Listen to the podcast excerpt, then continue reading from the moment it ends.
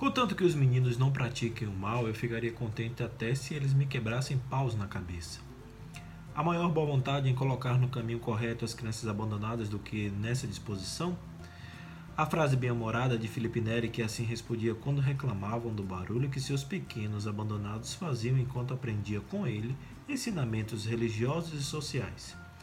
Hoje é 26 de maio, terça-feira, dia de falar um pouco sobre a vida de São Felipe Neri. Sejam bem-vindos ao Santo do Dia eu sou Fábio Cristiano.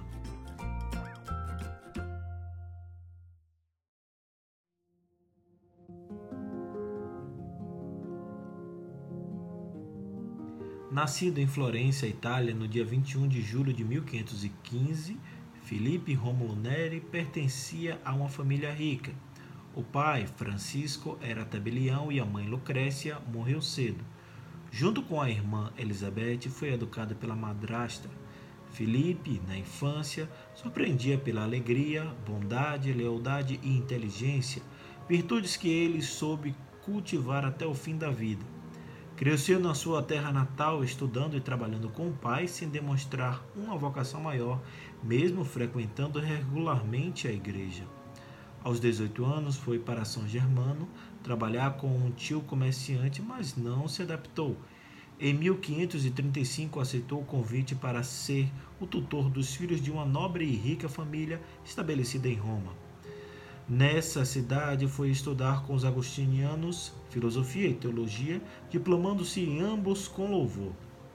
No tempo livre, praticava a caridade junto aos pobres e necessitados, atividade que exercia com muito entusiasmo e alegria, principalmente com os pequenos órfãos de filiação ou de moral.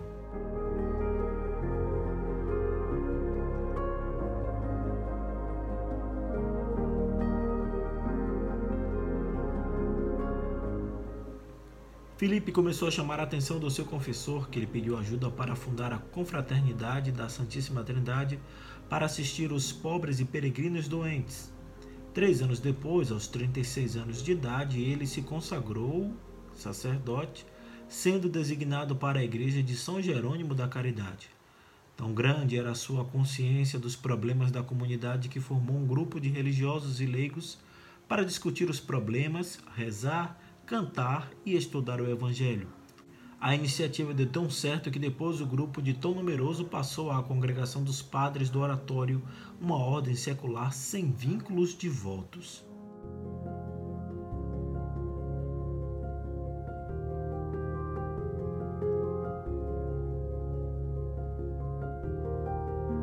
Felipe se preocupou somente com a integração das minorias e a educação dos meninos de rua.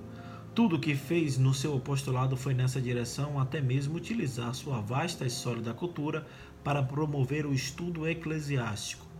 Com seu exemplo e orientação, encaminhou e orientou vários sacerdotes que se destacaram na história da Igreja e depois foram inscritos nos livros dos santos.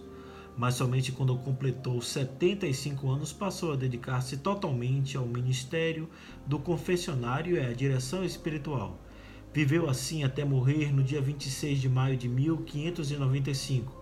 São Felipe Neri é chamado até hoje de Santo da Alegria e da Caridade.